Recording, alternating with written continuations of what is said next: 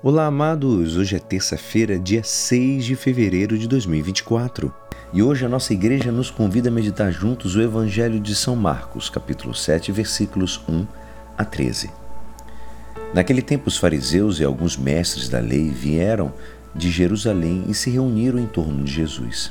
Eles viam que alguns dos seus discípulos comiam pão com as mãos impuras, isto é, sem as terem lavado. Com efeito, os fariseus e todos os judeus só comem depois de lavar bem as mãos, seguindo a tradição recebida dos antigos. Ao voltar da praça, eles não comem sem tomar banho. E seguem muitos outros costumes que receberam por tradição. A maneira certa de lavar copos, jarras e vasilhas de cobre. Os fariseus e os mestres da lei perguntaram então a Jesus: Por que os teus discípulos não seguem a tradição dos antigos, mas comem o pão sem lavar as mãos?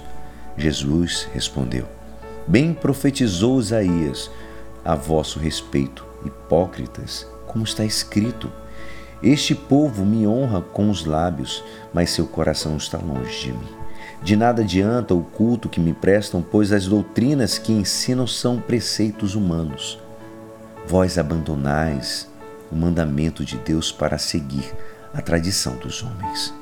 E dizia-lhes: Vós sabeis muito bem como anular o mandamento de Deus, a fim de guardar as vossas tradições. Com efeito, Moisés ordenou: Honra teu pai e tua mãe. E ainda, quem amaldiçoa o pai ou a mãe deve morrer.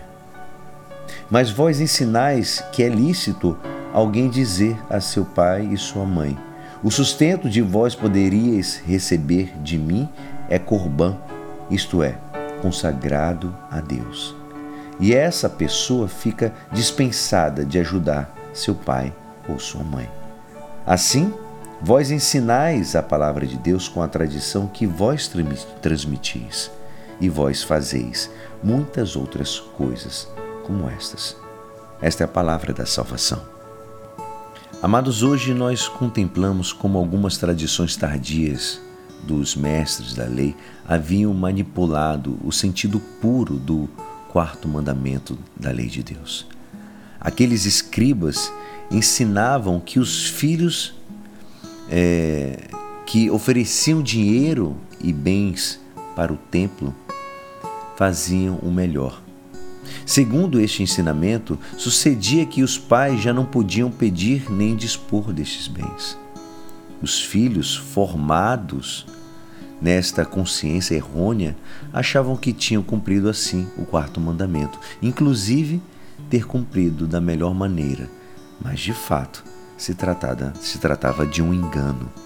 E Jesus acrescentou: vocês são bastante espertos para deixar de lado o mandamento de Deus a fim de guardar as tradições de vocês. Amados, Jesus Cristo é um intérprete autêntico da lei.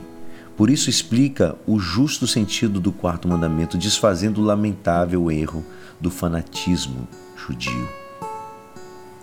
O quarto mandamento lembra aos filhos a responsabilidade que têm com os pais, tanto quanto como possam devem prestar-lhe ajuda material e moral durante os anos da velhice e durante as épocas da, de enfermidade, solidão ou mesmo de angústia. Jesus lembra este dever de gratidão.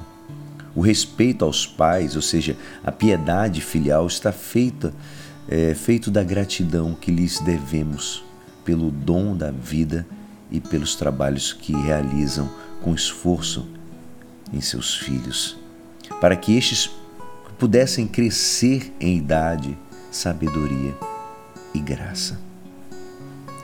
O Senhor quer que o Pai seja honrado pelos filhos e confirma a autoridade de da mãe sobre os filhos. Quem honra o próprio pai alcança o perdão dos pecados, e quem respeita sua mãe é como quem ajunta um tesouro. Quem honra seu pai será respeitado pelos seus próprios filhos e quando reza será atendido.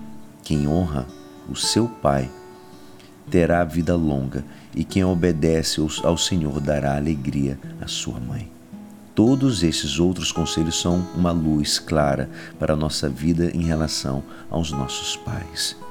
Peçamos ao Senhor hoje a graça para que não nos falte nunca o verdadeiro amor que devemos aos pais e saibamos, como exemplo, transmitir ao próximo essa doce obrigação. E é assim, esperançoso que esta palavra poderá te ajudar no dia de hoje que me despeço. Meu nome é Alisson Castro e até amanhã. Amém.